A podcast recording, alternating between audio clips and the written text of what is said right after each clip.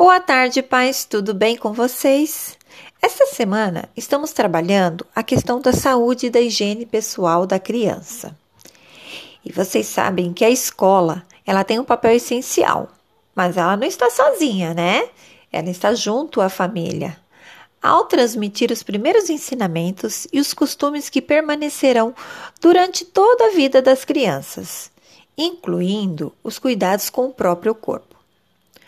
O núcleo familiar deve servir de exemplo para que as crianças reconheçam a necessidade de cuidar da higiene, além de incentivar ações diárias, tais como lavar as mãos antes das refeições, escovar os dentes ou tomar banho.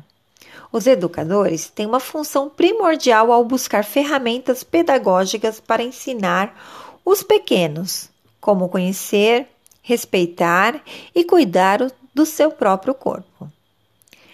Ao serem apresentados a cada hábito de higiene de forma didática e lúdica, as crianças também darão maior atenção a essas atividades e, aos poucos, vão incorporá-las ao seu dia a dia.